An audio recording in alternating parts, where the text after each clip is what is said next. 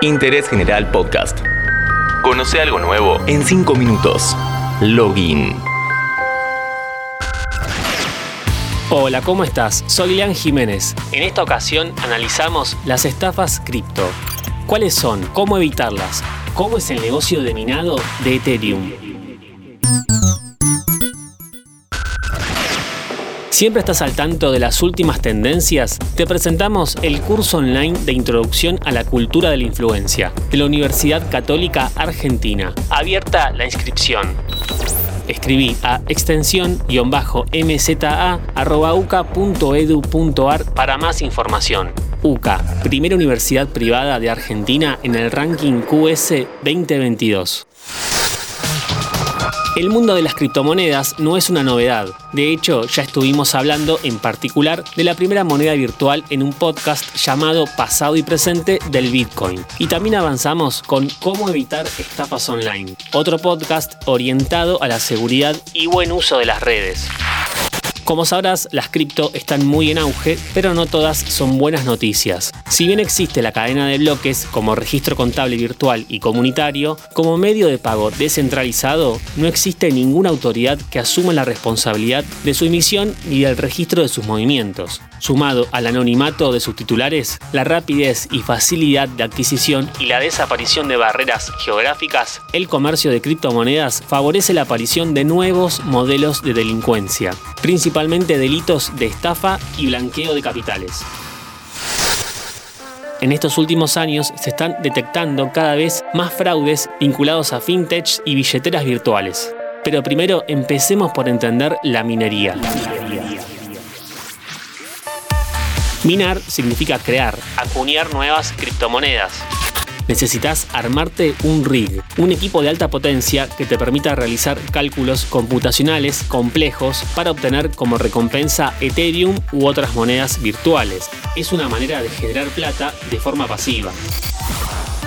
Los rigs son como computadoras con los mismos componentes que las tradicionales, como un mother, un microprocesador, una memoria RAM y una unidad de almacenamiento. La diferencia está en la cantidad de placas de video, que es lo que se utiliza para la minería tenés que evaluar el costo-beneficio, generar más dinero que consumo en electricidad, porque para hacer una diferencia, el equipo tiene que estar prendido y refrigerado las 24 horas. Esta es la oportunidad del cryptojacking, el minado sin consentimiento de la víctima. Los cibercriminales instalan una puerta trasera o backdoor mediante un malware, un archivo malicioso, y se aseguran de tener acceso permanente al equipo durante largos periodos de tiempo. Esta opción esclaviza a la máquina víctima para calcular y resolver problemas matemáticos y de esta forma minar. Es como si se te metieran en tu casa por el patio, se te instalen en un depósito o cuarto que no revisas e hicieran todo ese tiempo una actividad a tus espaldas. Te puedes dar cuenta al chequear los procesos en el administrador de tareas si notas una baja del rendimiento de tu equipo. Para que caigas en la trampa utilizan métodos como correos electrónicos de phishing con malware, URLs maliciosas que redirigen a la descarga de un minero, a través de HTML maliciosos que se muestran como imágenes y mediante exploits que buscan aprovechar vulnerabilidades. Esta posibilidad de obtener dinero pasivamente lleva a muchos a caer en falsas apps de minado que prometen sumas de dinero desde tu celular. El problema es que estas aplicaciones solo engañan a las personas para que vean anuncios, paguen por una suscripción y por mayores capacidades de minería para al final no obtener nada a cambio.